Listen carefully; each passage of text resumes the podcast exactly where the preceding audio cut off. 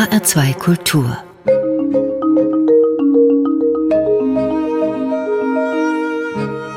Doppelkopf Heute am Tisch mit dem österreichischen Reiseschriftsteller, Essayisten und Herausgeber Karl Markus Gauss. Das Gespräch mit ihm führt Jochen Rack.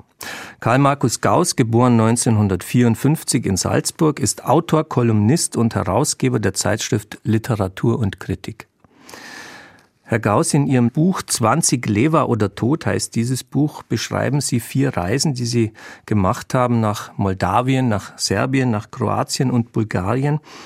Also wenn man so will, auch an die östlichen Ränder Europas. Osteuropa ist Ihr großes Thema überhaupt.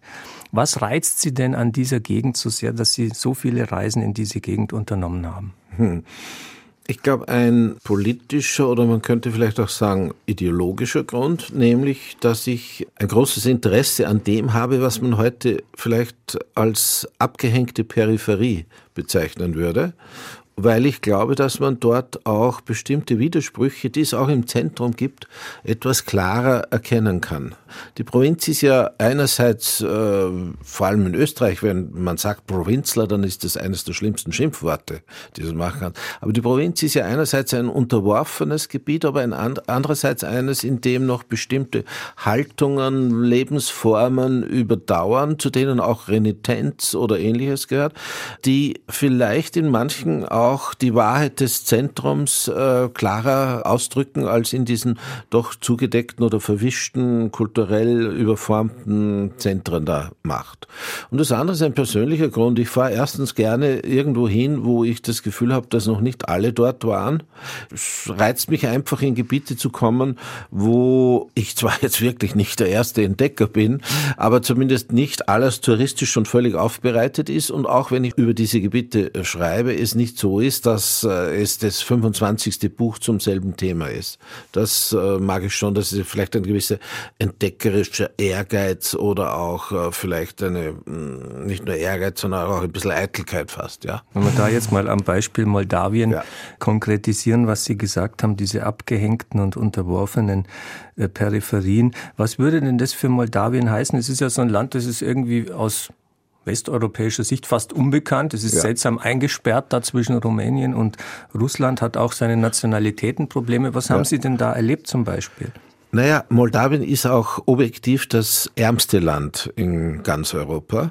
Und es ist tatsächlich eingesperrt, wie Sie richtig sagen, zwischen einerseits im Osten der einstigen Sowjetunion oder noch früher dem Zarenreich und jetzt halt einem doch etwas äh, selbstbewussten Russland, im Süden von der Türkei und im, weiter nach Westen gehend von verschiedenen Aspirationen, also einmal Großrumänien, später auch Österreich oder Deutschland als große Entwicklung Richtung Ost. Da, und in diesem Gebiet hat diese Nation es unglaublich schwer, sich nicht nur zu behaupten, sondern auch eine vernünftige Position zwischen diesen äh, anderen größeren Mächten zu finden.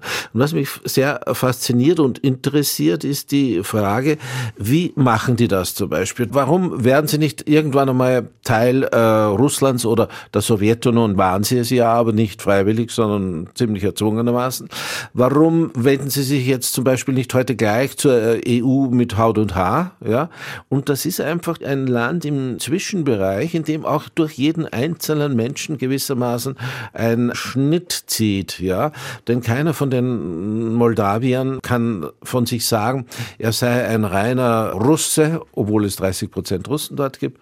Er sei ein Gagause, das ist eine kleine Minderheit, die auch von der Türkei als turkstämmiges Volk sehr auf prekäre und nicht ganz ungefährliche Weise unterstützt wird, finde ich. Und andere sind wieder westlich orientiert, aber auch die sind nicht sozusagen in Paris geboren oder in, in Wien, äh, haben in Wien studiert, nicht? Die sind auch in ihrer Familiengeschichte multinational geprägt. Und dass sie da jetzt versuchen, einen spezifischen Weg zu finden, der ihnen nützt, der ihnen aber andererseits auch sozusagen ihrer eigenen Vergangenheit gerecht wird, das ist sehr spannend zu beobachten. Haben Sie da als Österreicher vielleicht auch einen besonders privilegierten Zugang, weil Österreich war ja auch mal eben berühmt als Vielvölkerstaat, wo eben verschiedene Nationalitäten unter einem Dach waren, dass man da als Österreicher sich leichter irgendwie in solche komplexen Verhältnisse reindenken kann? Wie sehr das jetzt mit, mein, mit Österreich und meiner, ja, könnte man sagen, nicht nur kleinösterreichisch heutigen, sondern eher altösterreichisch äh, Vergangenheit zusammenhängt von der Familientradition her. Das kann ich persönlich so beantworten. Ja, ich glaube, für mich war das schon wichtig. Aber ich glaube auch, dass Österreich heute ein bisschen so ein Land einer generellen und globalen Amnesie geworden ist. Dass also die Österreicher selber von ihrer Vergangenheit als ursprünglich als, aus einem Vielvölkerstaat hervorgehen, nicht mehr sehr viel wissen und dass sie dem auch gar nicht mit abgesehen von Operetten, die man im Sommer anschaut, auch gar nicht so viel äh, Positives entgegenbringen. Das ist sehr traurig und ist auch sehr, also eine Vergeudung der politischen Ressourcen, die dieses Land haben könnte, weil tatsächlich wären wenn nicht die Österreicher, wer sonst wäre prädestiniert dazu, dass man sozusagen über die Sprachgrenzen und, und, und ähnliche äh, historische und aktuelle Befindlichkeiten hinausginge und sozusagen so ein, an Traditionen eines früheren Europa der Vielfalt erinnert und das auch vielleicht produktiv in die heutigen Verhältnisse einbringt. Sie schreiben hauptsächlich Reisebücher. Ich glaube, das kann man sagen.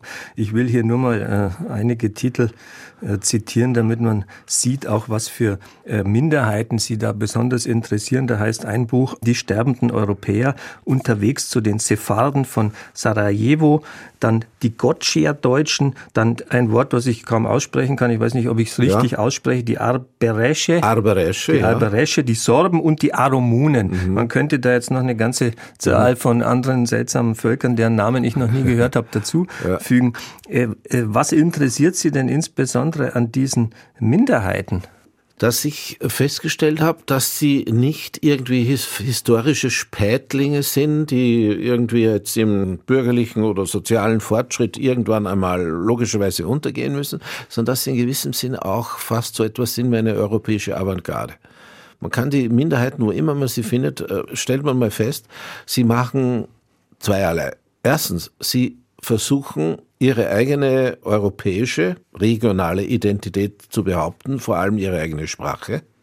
Und sie, sie haben selbstverständlich mindestens noch eine weitere Sprache, die sie genauso gut beherrschen, nämlich das ist die Sprache des staatlichen Mehrheitsvolkes. Ja? Und was ja uns Europäern gewissermaßen als ungeklärtes und noch offenes, irgendwie offene Frage oder offenes Problem aufgegeben ist, ist doch das, dass wir auf dem aufbauen oder auch teilweise beharren sollen, was uns in Frankreich Süden oder Dänemarks Westküste ausmacht, aber gleichzeitig Europäer werden. Und sie haben das eigentlich, die Minderheiten haben das oft schon, zumindest im Kleinen, früher vollzogen, vollziehen müssen, weil sie sonst äh, nicht überlebt hätten. Nicht nur wegen Verfolgung, sondern auch, weil ein, eine Minderheit, die sozusagen starr bei ihrem eigenen Konservativismus bleibt und sagt, nein, wir sind eine kleine Gruppe von 12.000 Menschen und interessieren uns für nichts, gar nichts anderes, so natürlicherweise also von ihrer Jugend verlassen wird und einfach keine Zukunft hat. Jetzt äh, ist ja dieses Problem auch eins der europäischen Verkehrssprache. Wenn all diese Minderheiten ja. sprechen ihre eigenen Sprachen, haben Sie gesagt. Es ist aber auch für doch äh, den Rest Europas mit seinen großen Nationen ja. ein Problem, welche gemeinsame Verkehrssprache genau. hat man. Es wird oft beklagt, es gibt keine gemeinsame mhm. europäische Öffentlichkeit aufgrund dessen, weil eben jedes Land doch noch in seiner oder jede Nationalität in mhm. seiner äh, Nationalsprache äh, verharrt. Wie haben Sie denn diese Reisen dann überhaupt überhaupt bewältigt? Denn ich nehme mal an, dass Sie jetzt nicht automatisch Aromunisch oder wie soll man sagen sprechen ja, oder ja. Bereschisch oder wie, wie immer ja. diese Sprachen dann alle heißen. Hatten Sie da Dolmetscher dabei? Wie, wie muss man sich vorstellen überhaupt, dass Sie so eine mhm. Reise dann organisieren? Na, ich hatte teilweise auch äh, Dolmetscher äh, dabei, die ich dann jeweils am Ort, wo ich unterwegs war, sozusagen engagiert habe, wenn ich das so sagen kann. Und ich habe eine kleine sprachliche Fähigkeit, ein Talent, das ich nicht überschätzen möchte. Ich bin zum Beispiel kein großer, äh, habe keine große Begabung dafür, dass ich viele Sprachen lerne. Aber was ich schon kann, ist, dass ich innerhalb von, sagen wir, zwei Monaten, bevor ich in eine Region äh, fahre, wo eine solche Minderheit existiert, dass ich dann innerhalb von zwei Monaten also ähm, einige Grunddinge dieser Sprache, 100 Sätze zum Beispiel oder 150 Vokabeln Stucke lerne und dass ich dann dort mit diesem Gerüst den Einheimischen begegne, die dann meistens übrigens völlig begeistert sind, dass da jemand aus Österreich kommt, der sich äh, ein bisschen zumindest bemüht hat, ihre Sprache in Grund aller elementarsten Grundzügen zu lernen. Und das geht dann schon. Und ich habe ja überhaupt auch die Überzeugung, nicht, nicht nur die Überzeugung, sondern auch die Erfahrung gewonnen, dass man ja natürlich auch dort, wo man die Sprache nicht gut und nur rudimentär versteht, sich doch unterhalten kann, wenn von beiden Seiten der Wunsch zur Kommunikation vorhanden ist, ja. Und dass es andererseits in der eigenen Heimatsprache oder Muttersprache natürlich immer schwerer wird, sich mit verschiedenen Menschen zu unterhalten, weil sie einfach so eine einem äh, selber fremde Welthaltung gefunden haben, ja. Jetzt haben Sie mir auch erzählt bei einer früheren Begegnung mhm. mal, dass Sie sich äh, in der Weise auch vorbereiten, dass Sie auch die Kontakte nutzen, die Sie haben über die Zeitschrift Literatur ja. und Kritik, ja, die Sie herausgeben. Absolut. Sie haben auch in dieser Zeitschrift offenbar Themen, wo es um kleine Literaturen ja. geht. Also ich habe mir hier mal notiert, Sie haben auch über die Literatur Moldawiens offenbar ein Schon Heft gemacht. Sie haben Zeit auch über gemacht, bulgarische oder mhm. slowakische mhm. Literatur oder über die Roma in Österreich Themenhefte gemacht, mhm. offenbar in dieser Zeitschrift. Ist das sowas Programmatisches, dass man sich eben auch diesen kleinen Literaturen mhm. widmet? Also ich muss dazu sagen, also die Zeitschrift wurde 1966 gegründet und hatte zwei Ziele programmatische. In ihrem ersten Editorial haben das die Herausgeber angegeben, nämlich erstens der neuen österreichischen Literatur ein gewisses Forum zu bieten und zweitens den damals noch abgeblockten durch eisernen Vorhang verborgenen Literaturen Osteuropas auch ein Forum irgendwie zu bieten und, und erste äh, Spaziergänge oft auch in diese Literaturen äh, irgendwie anzutreten. Ja? Das war ja noch zur Zeit dann des Kalten Krieges. Also Absolut, also ja. Und da, das war damals schon wissen. ziemlich avantgardistisch, muss ich sagen, von den äh, Leuten gedacht. Und zwar nicht, das waren keine alte habsburgistischen Intellektuellen, die so von einem mitteleuropäischen Reich unter Habsburgs Herrschaft geträumt haben, sondern es waren sehr weltoffene Leute, die das irgendwie angestrebt haben. Wie also vor allem der Gründer dieser Zeitschrift, ein gewisser Gerhard Fritsch, der nicht so bekannt mehr ist, aber auch einer der großen deutschsprachigen Autoren in der zweiten Hälfte des 20. Jahrhunderts war. Und als ich das dann nach vielen, vielen verschiedenen Herausgeberwechseln 1991 mit einem relativ großen Redaktionsstab übernommen habe, war die Welt vor allem in unserem nahen Bereich von Mittelosteuropa, also von den österreichischen Grenzen aus gesehen, ja vollkommen in Bewegung und in Aufruhr. Es kam sofort zum Jugoslawienkrieg und zu diesen verschiedenen Formen des Balkankrieges. Es kam auf der anderen Seite schon sozusagen nach dem Zerfall des Kommunismus in allen möglichen Ländern auch schon so Tendenzen, was soll da eigentlich aus diesen Ländern werden? Und das heißt, da gab es ja auch einen riesigen Nachholbedarf in dessen, was man sagt, was geschieht denn eigentlich wirklich abseits von politischen Nachrichten? Und ich glaube ja immer, dass die Literatur die wahre Geschichtsschreibung sozusagen ist. Und da haben wir über das, was wir selber wussten, meine Co-Herausgeber und über Fachleute, die wir damals sehr leicht finden konnten, weil es genügend gegeben hat und weil die auch begeistert waren, etwas beitragen zu können, haben wir sehr viele so Sonderhefte für damals völlig unbekannte Literaturlandschaften gemacht. Also von einigen von diesen haben Sie schon erwähnt, aber es war, wir haben zum Beispiel auch ein Sonderheft über die sorbische Literatur gemacht, ja, oder über die rätoromanische Literatur der Schweiz. Ja. Äh, natürlich wieder über Minderheiten, aber über bulgarische Literatur und ukrainische, die wir gemacht haben, das sind ja jetzt nicht die Minderheitensprachen in ihren Ländern. Generell sozusagen ein Interesse für das, wovon wir äh, absolut wenig wussten damals, äh, war ein Ziel von uns. Ja. Und das dann nach unseren sozusagen oft wirklich ersten kleinen Literaturexpeditionen in diese Länder und in diese Literaturlandschaften zuerst kleinere und dann größere Verlage nachgezogen haben und dann ihre eigenen Büchereien sogar irgendwie programmatisch zusammengestellt haben. Das war für uns eigentlich etwas sehr äh, Tolles. Wir waren da nicht irgendwie eitel befremdet, dass jetzt andere das auch noch unser Revier entdeckt haben, sondern war froh, dass wir ein paar Schritte dort hineingemacht haben und jetzt andere mit ganz anderen finanziellen Ressourcen und, und auch mit dann, wenn die Bücher erschienen sind, auch mit ganz anderen Möglichkeiten, die zu verbreiten, ein paar Schritte auf unseren Wegen gegangen sind und dann auch weitergegangen ja. sind über Ihre biografischen ja. Motive, die Sie da mitgebracht haben als Herausgeber dieser Zeitschrift, will ich mit Ihnen gleich sprechen. Vorher aber noch eine Musik hören, die mhm. erste Musik hören, die Sie mitgebracht haben.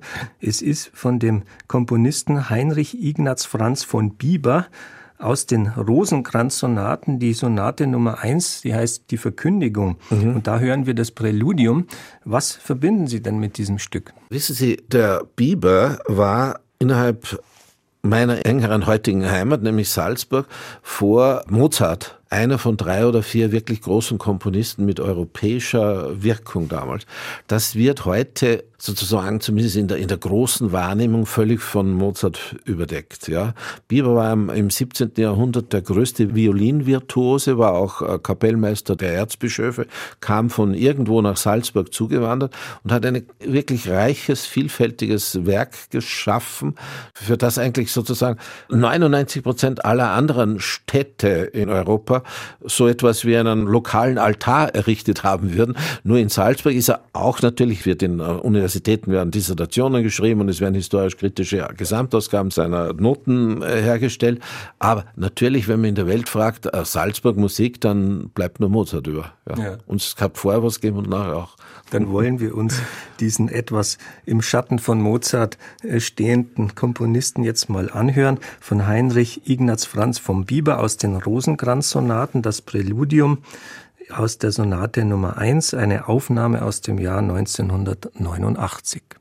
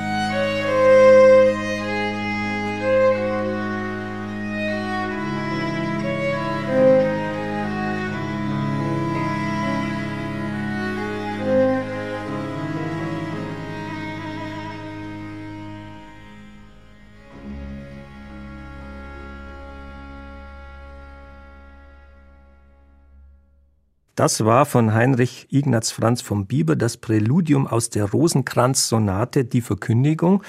Mitgebracht hat die Musik der österreichische Schriftsteller und Herausgeber der Literaturzeitschrift Literatur und Kritik Karl Markus Gauss, der heute zu Gast ist bei Jochen Rack in der Sendung HR2 Doppelkopf. Herr Gauss, Sie sind 1954 in Salzburg geboren, leben heute, ich kann sagen, immer noch da oder mhm. wieder da. Sie sind jedenfalls der Heimat auf mhm. irgendeine Weise mhm. treu geblieben. Es gefällt Ihnen offenbar in dieser österreichischen Stadt. Sie haben schon gesagt, sie ist wegen Mozart natürlich vor allem berühmt. Was gefällt Ihnen denn an Salzburg so gut, dass Sie Ihr Leben, Ihren Lebensmittelpunkt hierher verlegt haben? Ja, wissen Sie, wenn ich zum Beispiel auf meine äh, Reiseliteratur befragt werde und die Leute wissen wollen, wie ich denn mich eigentlich als Reisender positioniere, dann sage ich sehr gern, ich fühle mich als sesshafter Reisender. Das heißt, ich gehe in, vor allem in Europa in alle möglichen Richtungen herum und, und versuche etwas herauszufinden und dann darüber zu schreiben. Aber ich bin deswegen trotzdem ein, ein Reisender mit einem festen Mittelpunkt und der ist für mich Salzburg. Jetzt ist es so, man könnte es einerseits sagen, dass ich jetzt zu einer Verklärung Salzburgs ansetzen könnte und auch sagen äh, müsste in diesem Fall, in dieser Stadt kann man schon leben. Es gibt schon viele sehr schöne Plätze und Wege, die ich auch in meinem Alltag gehen kann, ja. Aber es ist vielleicht gar nicht nur das, dass ich sage, na, Salzburg ist so schön oder ähnlich, sondern ich finde es eigentlich gerade in Zeiten wie heute, wo Millionen Menschen auf der Flucht sind und Millionen Menschen von hier nach dort ziehen, um irgendwo nur einen Platz zu finden, an dem sie bleiben und überleben und für die ihren sorgen können, finde ich es irgendwie auch seltsam, wenn man das sozusagen für etwas Befremdliches hält, dass man sagt, na hier ist einer, der ist in Salzburg geboren und was ist das für ein Spießer, dass er nach 60 Jahren immer noch hier lebt, ja. Ich war ja nicht immer nur hier, ich bin ja eh sehr viel unterwegs, aber hier ist es schon auch eine Stadt, in der sich's leben lässt. Und was halt nicht nur in Salzburg, sondern in anderen Städten auch äh, beginnt, ist natürlich die Wahrnehmung, dass der Tourismus, den es schon zu meiner Kindheit hier gegeben hat, nun natürlich Züge angenommen hat, die schon die alltägliche Lebensqualität von vielen Einheimischen auch zu beeinträchtigen beginnen. Ich zähle nicht zu denen, die von den Touristen leben, aber über sie schimpfen. Ich halte auch diese Aversion gegen den oder die Touristen für lächerlich, denn man wird ja auch selber immer Tourist. Und nur weil man glaubt, man äh, geht jetzt nicht nach Ballermann oder irgendwo hin, sondern in irgendwelche europäischen Museen, bleibt man ja trotzdem ein Tourist. Ja, also ich habe da keine Verachtung des Touristen. Nur hat es ein Ausmaß angenommen, dass tatsächlich über den Sommer äh, vor allem die Lebensqualität der Salzburger schon sehr einschränkt. Konkret durch die schiere Masse an, die an werden selber zu einer Art Minderheit, für die sie sich ja, so interessieren. Und es, es gibt ja Völkergruppen, wenn ich das fast so sagen darf, soziologische Gruppen eher, die werden aus lauter intelligenten Individuen zusammengesetzt, aber wenn sie mal zusammengefasst sind, werden sie automatisch blöder. Also ich finde zum Beispiel sind die Autofahrer, ja, da ist nicht jeder Einzelne ein Trottel, aber wenn man mal sieht, wie sie äh, gemeinsam auf äh, irgendwelche Straßen um, um, um minimale Vorteile kämpfen, sieht man also, das Autofahren steigert nicht die Intelligenz des Einzelnen. Und bei den Touristen ist es auch so, die mögen äh, wunderbar sein, aber wenn sie zum Beispiel vor allem in großen Reisegruppen kommen von 40, 60 Leuten, dann walzen sie eigentlich auch in den schmalen Gassen Salzburg alles nieder, was ihnen äh, irgendwie noch äh, an Heimischem entgegenzutreten wagt. Ja, ja. Herr, Herr Gauss, Sie sind ja 1954 geboren. Ja, da kann man sich auch zurückerinnern an die Kindheit, wenn Sie sich mal da zurückversetzen in die Zeit, als Sie eben als Kind hier in Salzburg ja. waren. Sie haben sich ja auch mit Kindheitserinnerungen beschäftigt. Sie haben ein Buch darüber geschrieben. Das erste, was ich sah, heißt mhm. dieses Buch. Wie sah es denn damals in Salzburg aus und was waren da für Sie die prägenden Erlebnisse? Ja, ich habe in diesem erwähnten Buch versucht, meine ersten acht Lebensjahre in einer besonderen Salzburger Vorstadtsiedlung zu beschreiben. Diese Siedlung heißt Eigelhof-Siedlung und da wurden eigentlich ab 1941 die sogenannten Südtiroler Optanten, also jene, die gemäß diesem Mussolini-Hitler-Pakt Südtirol verlassen haben, also einquartiert oder ihnen eine neue Heimat geboten. Später kamen dann noch deutschsprachige Vertriebene aus allen möglichen Gebieten äh, dorthin, also Volksdeutsche, Donauschwaben, Siebenbürger Sachsen, Sudetendeutsche und so weiter. Und eine der ersten Erfahrungen, wenn ich das jetzt so aus der Erinnerung äh, versuche, mir darüber klar zu werden, ist eigentlich, dass Salzburg im Jahr 1958, damals war ich vier Jahre alt, in gewissem Sinn ein wesentlich größeres Flüchtlingsproblem hatte als heute. Denn damals hatte Salzburg 60.000 Einwohner und es war, wie mir jetzt auch äh, die äh, Frau Professor Hahn, also Salzburgs führende Migrationsforscherin, versichert hat, fast noch einmal so viele äh, volksdeutsche Vertriebene und sogenannte Displaced Persons, bei denen also der Status, wo sie eigentlich hingehören, da. Und das natürlich in einer Stadt, in der sowieso alles relativ äh, kaputt war und ziemlich viel aus halt der Niederlag. Salzburg war architektonisch nicht so viel zerstört, aber natürlich äh, herrschte eine riesige Armut. Und trotzdem wurde das relativ gut geschafft. Kann man mit der heutigen Migration natürlich auch teilweise schwer vergleichen, weil es waren hauptsächlich deutschsprachige äh, Menschen mit äh, katholischen und protestantischen Religionszugehörigkeit. Aber es wurde binnen wenigen Jahren doch ganz tüchtig und gut bewältigt. Die einen zogen weiter, die anderen sind geblieben. Meine Familie zum Beispiel, die ja eben aus der Batschka, Vojvodina, Serbien, ein, ein Gebiet, das immer sozusagen so ein, ein multikulturelles Gebiet auch war, zwischen Deutschen, Serben, Kroaten, äh, Slowaken und Rumänen und Roma, die sind hier eine Zeit lang geblieben, manches immer, so wie meine Eltern, und andere sind halt nach Amerika, Kanada oder sonst irgendwo ausgewandert. Ja. Und es hat nicht nur geklappt, sondern es wurde dann doch sogar heute offiziell vom Landeshauptmann als eine wesentliche Bereicherung äh, der Salzburger Stadt akzeptiert. Ja. Was ist denn da der Erbteil, wenn ich so fragen mhm. darf, der Ihnen aus dieser Herkunft geblieben ist? Denn Sie selber sind ja in Salzburg aufgewachsen, ja. aber der Vater hatte diese donauschwäbische Herkunft. Er war interessanterweise, wie ich jetzt auch gelesen mhm. habe, äh, Verleger, so äh, mhm. wie Sie eben Herausgeber dieser Zeitschrift sind. Er hat auch eine Zeitschrift herausgegeben. Ja, Neuland hat. Wie, wie laufen ja. denn da die mhm. biografischen oder familiären Bezüge vom Vater zum Sohn? Mhm. Und was ist, wenn man so will, da tradiert worden von mhm. diesem Donau schwäbischen Erbe? Eigentlich glaube ich nur die prinzipielle Bereitschaft, etwas pathetisch gesprochen, in verschiedenen Völkern denken zu wollen. Ja? Denn mein Vater zum Beispiel hat sechs Sprachen gesprochen. Aber nicht, weil er so ein riesen Sprachentalent gewesen wäre oder weil er es so unbedingt angestrebt hätte. Also in dem Ort, in dem er aufgewachsen ist, war das eigentlich normal, dass man vier Sprachen spricht. Und nachdem er also ja literarisch interessiert war, hat er dann auch noch Russisch und, ich glaube, Polnisch oder so irgendwas noch dazugenommen, als, weil er Slavistik studiert hat. Und vier Sprachen heißt auch in vier verschiedenen Nationalitäten und vier verschiedenen historischen Traditionslinien denken zu wollen. Und das habe ich natürlich überhaupt nicht irgendwie intellektuell reflektiert. Das ist jetzt sozusagen ein nachträglicher Blick auf das Ganze. Aber ich kam, Gott sei Dank, muss ich sagen, also in einer Familie von Heimatvertriebenen, wie man es damals genannt hat, auf die Welt, aber nicht von chauvinistischen, die auch nie Ambitionen hatten, zurückzukehren oder sonst irgendwelche äh, ähnliche Dinge, sondern die sagen, na, so war das, haben das auch immer mit einer gewissen Melancholie betrachtet, dass sie nicht mehr dort waren, haben aber auch andererseits völlig nicht nur akzeptiert, sondern erkannt, wie viel Befreiendes für sie auch da war, dass sie zwar jetzt nicht vertrieben wurden, das war natürlich eine schwere Sache, aber dass sie dann hier in Salzburg sich in bestimmten Dingen auch ein freieres Leben aufbauen konnten, als es dort geherrscht hat. Weil dort war es zwar ein Reich vieler Völker, aber es war deswegen keine kakanische Völkeridylle.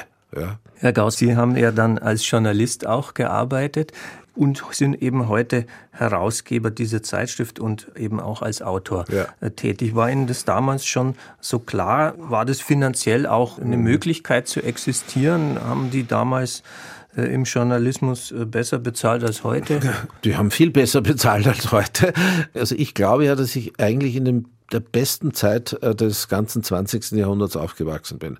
Ich bin 1954 geboren, das heißt, der Krieg war schon vorbei, der Wohlstand begann gerade, und als ich so 15, 16 war in der Schule zum Beispiel, haben ja eigentlich äh, selbst die Spießer wollten ein bisschen rebellisch sein, ja.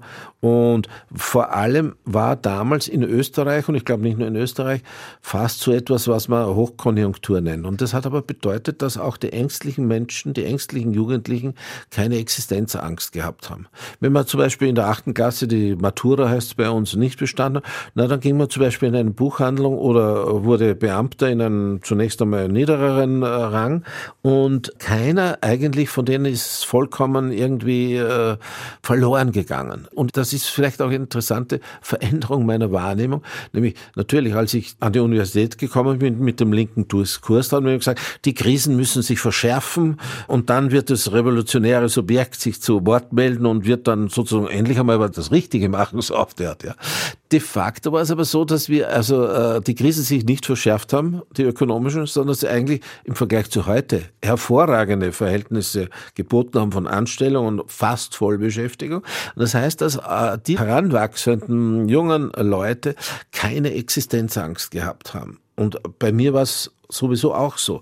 Ich habe fröhlich für mich hin studiert, muss ich sagen, und habe überhaupt keinen Gedanken darauf verschwendet, ähm, was einmal äh, beruflich aus mir wird oder womit ich einmal mein Geld verdienen soll. Bei mir ist dann biografisch persönlich was äh, Interessantes und Schönes dazugekommen.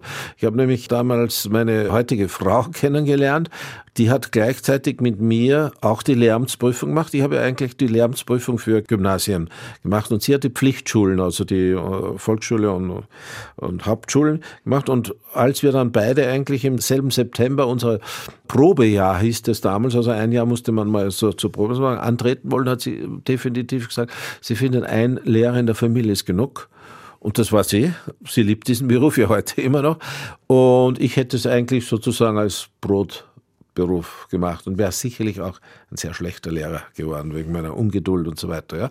Und das heißt, ich habe dann die nächsten zehn Jahre meine literarischen Projekte verfolgt, die eigentlich überhaupt noch keinen weder Erfolg hatten noch auch irgendwie wirklich ganz von mir selber, würde ich heute sagen, erstaunlich unpräzise oder ich habe da einfach verschiedenes ausprobiert. Habe das gemacht und das gemacht und das Geld hat meine Frau verdient. Und irgendwann ich glaube, es war so Mitte 30er, aber da habe ich immer gedacht, na hallo, also ich könnte jetzt eigentlich nicht nur für die Schublade schreiben oder nicht nur für mehr oder weniger obskure Zeitungen, sondern ich könnte daraus auch ein bisschen mehr machen, nicht? Und dann kamen die ersten Bücher sozusagen zusammen. Man sieht schon, Herr Gauss, also die Ehe lohnt sich auch in ökonomischer Hinsicht, nicht nur in emotionaler Hinsicht. Ja. Glücklicherweise äh, haben Sie die richtige Frau gefunden, mit der sagen, Sie heute ja. noch zusammen sind. Wir hören jetzt das zweite Musikstück, mhm. das Sie mitgebracht haben. Es ist von Franz Schubert, das Lied Abschied, aber in einer Instrumentalfassung mhm. ja. der Gruppe Franui. Ja. Was ist denn diese Gruppe und warum haben Sie sich äh, für mhm. dieses Stück entschieden? Die Gruppe Franui ist eine ursprünglich aus Osttirol stammende Musikerbanda, wie das heißt, also eine, ich glaube, elf- oder zwölfköpfige Gruppe von, von Bläsern und anderen äh, Musikanten, die äh, vor Jahren schon begonnen haben, nicht nur die Volksmusik mit ins Heutige zu führen, sondern auch zu ihren äh, sozusagen richtigen Konzepten verschiedene äh, österreichische Komponisten wie Schubert, Mahler und anderen, aber auch Deutsche wie Brahms zum Beispiel und verschiedene europäische Autoren in großen Zyklen einerseits musikalisch zu begleiten, aber auch dann performativ fast in großen Konzerten darzubieten.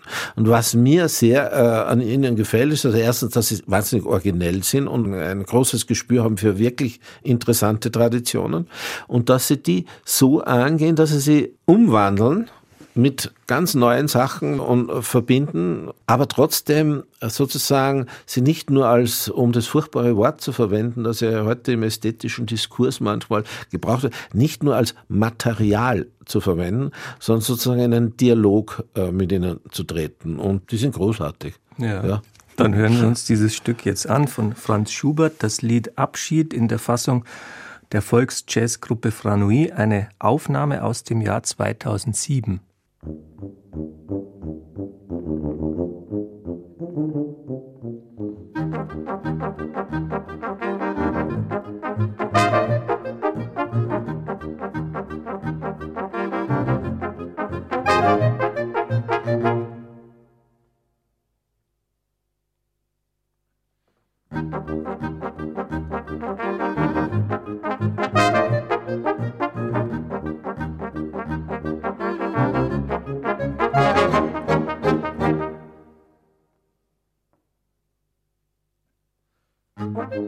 ハハハハ!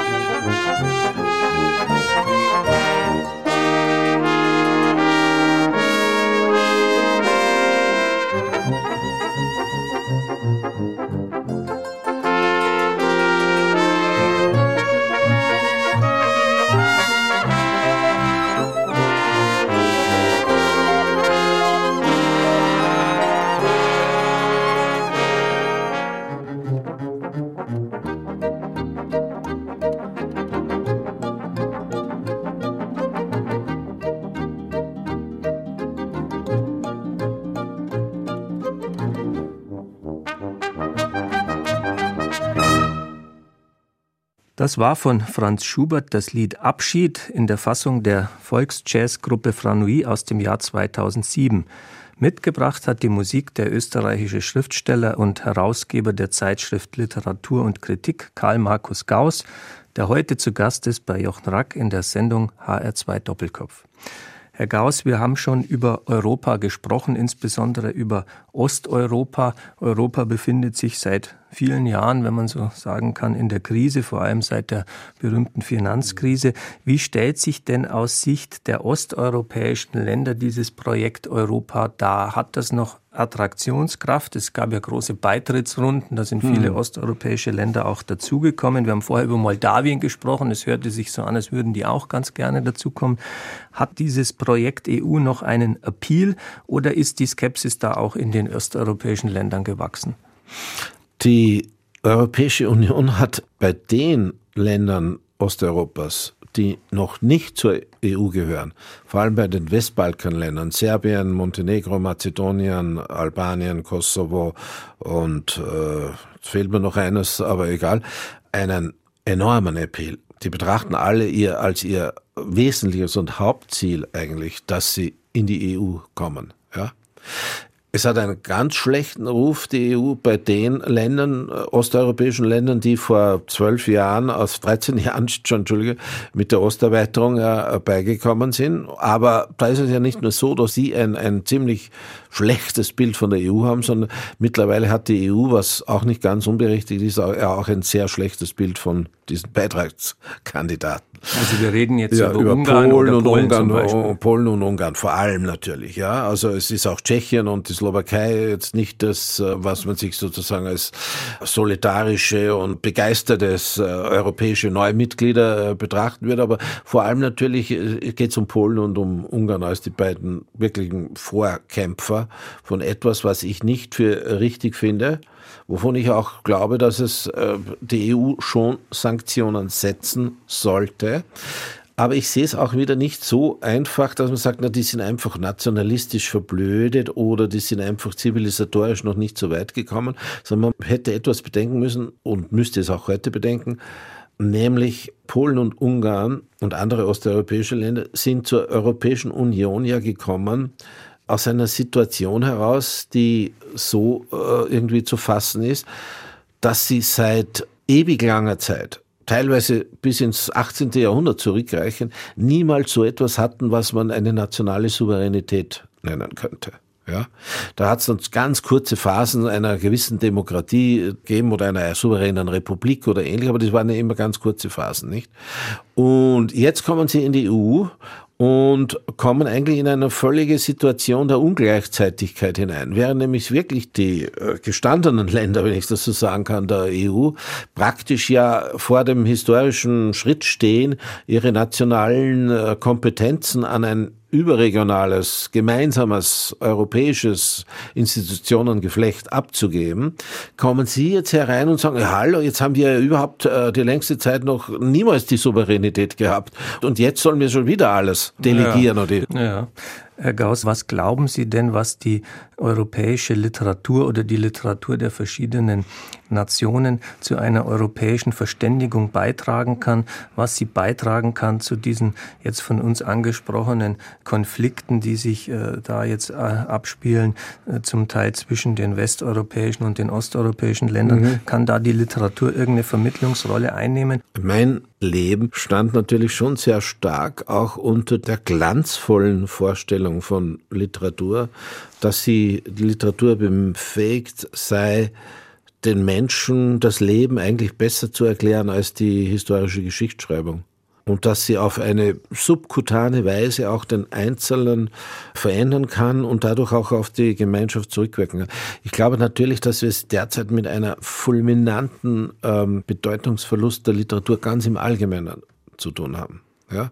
Das heißt jetzt nicht, dass übrigens nie mehr Bücher gelesen werden oder dass es in 50 Jahren keine Buchhandlungen in diesem Sinne mehr gibt, wie wir sie heute kennen. Das wird schon noch geben, aber die Bedeutung der Literatur jetzt für viele Menschen nicht nur für Einzelne, die, von denen es immer welche geben wird, ist ganz eindeutig drastisch im Schrumpfen. Die Literatur selber verliert an Ansehen. Sie verliert natürlich dann auch an, an gesellschaftlicher Reputation und auch an Wirksamkeit. Ich merke es auch in Österreich übrigens, also wo in manchem die Literatur ja noch gefördert wird, aber dennoch es so ist, dass man sozusagen sagt, naja, das ist ja ein Autor, also jemand, den man nicht äh, ganz für ernst nehmen kann im Unterschied, sagen wir, vor 50 oder wie vielen Jahren, wie, wie man Autoren gesucht hat, um damit sie bei Wahlkämpfen auf eine interessante Weise das formulieren, womit man auch Massen erreichen kann. Nicht? Herr Gauss, vielen Dank für dieses Dankeschön. Gespräch. Vielleicht wird der ein oder andere sich jetzt doch dieser Literatur, die Sie geschrieben haben, zuwenden mhm. und diese pessimistische Diagnose vielleicht nicht das letzte Wort sein. Das war die Sendung HR2 Doppelkopf mit dem österreichischen Schriftsteller und Herausgeber der Literaturzeitschrift Literatur und Kritik Karl Markus Gauss. Am Mikrofon verabschiedet sich Jochen Rack. Zum Schluss, Herr Gauss, bitte ich mhm. Sie allerdings noch die letzte Musik anzusagen, die Sie mitgebracht haben. Mhm. Äh, das sind Streichquartette von einem Peter N. Gruber, einem hochinteressanten Mann und äh, großartigen Musiker, wie ich finde.